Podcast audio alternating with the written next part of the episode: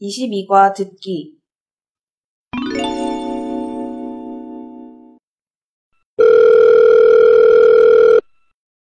안녕하십니까. 역곡 지구대입니다. 무엇을 도와드릴까요?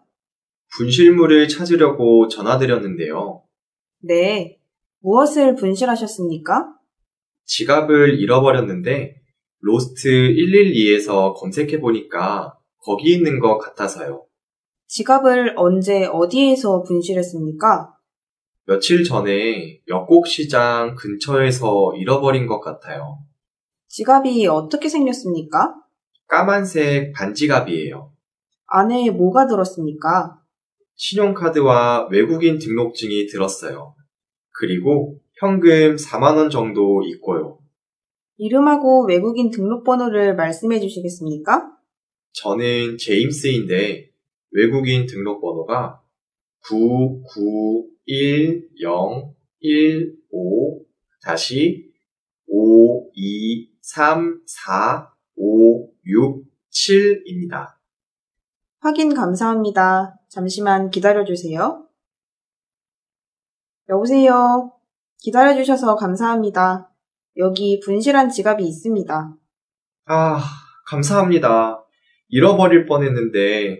찾아서 다행이에요.